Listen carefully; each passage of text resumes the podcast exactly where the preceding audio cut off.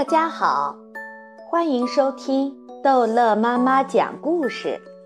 今天，逗乐妈妈要讲的是《查理和巧克力工厂》第十章：一家人开始挨饿。接下来的两个星期，天气变得非常冷，先是下雪。一天早晨，它来得很突然。当时，查理·巴克特正穿衣服准备上学去。他站在窗前，看见大雪从像钢铁一样颜色的冷冰冰的天空上缓缓地飘落下来。到傍晚，小木屋周围积起了一米多深的雪。巴克特先生只好从门前铲出一条小路，通到大路上去。下雪以后，一连好多天，寒风不停地刮。哦，多么冷啊！查理摸上去的每一样东西都是像冰做的，每次出门，风都像刀一样的刺痛他的脸。在屋子里。一小股一小股寒气从窗缝和门缝下钻进来，简直无处可躲。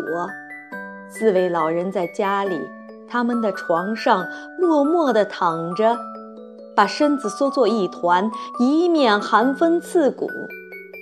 对奖券产生的兴奋，早已被忘得干干净净。除了保暖和吃饭这两个性命交关的问题外，家中没有一个人再去想别的事情。寒冷天气能使人胃口特别好，碰到这种天气，大多数人都渴望吃到热气腾腾的肥美焖肉、热苹果馅儿和各种美味的热菜。由于我们身在福中，而自己还不大知道我们想要什么，总能够得到什么。或者说，几乎能够得到什么，但查理·巴格特想要什么，却从来不能如愿，因为他家里买不起。现在天气一直冷下去，他就饿到了极点。两块巧克力糖，过生日的一块和后来约瑟夫爷爷让他买的一块，早就一点一点地吃光了。现在他能得到的。就是一天三餐的卷心菜稀汤，再下来一天三餐的卷心菜汤一下子变得更稀了。这是因为巴克特先生工作的牙膏厂突然破了产，只好关门。巴克特先生赶紧去找别的工作，但是他运气不好，到最后只能在。街上铲雪，挣几枚便士。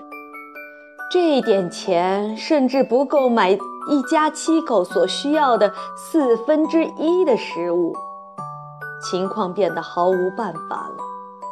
现在早晨是每人一片面包，午餐顶多是半个土豆，一点儿一点儿。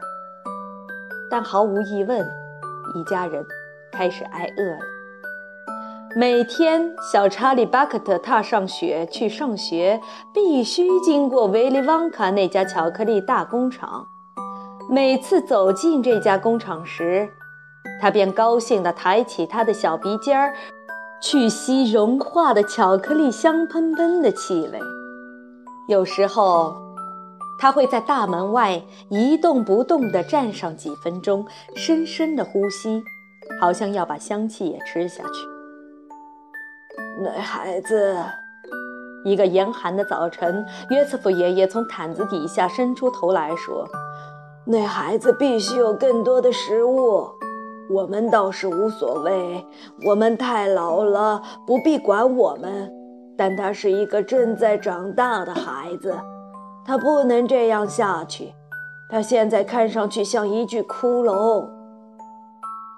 有什么办法呢？”约瑟芬奶奶难过的嘟囔着：“他不肯吃我们神给他的食物。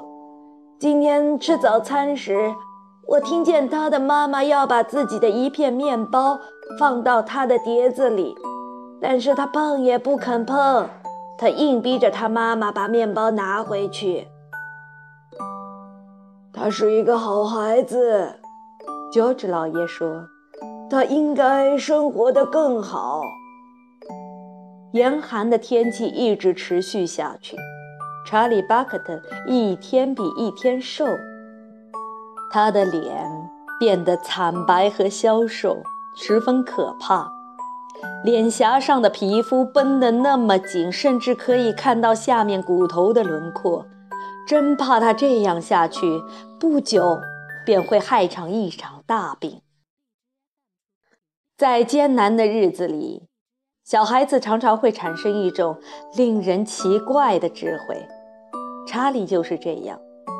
现在他做起事来十分镇静地开始做一些小小的改变，好节省下他的一点点的体力。早上。他提早十分钟离家，这样上学就可以慢慢的走，而不必跑。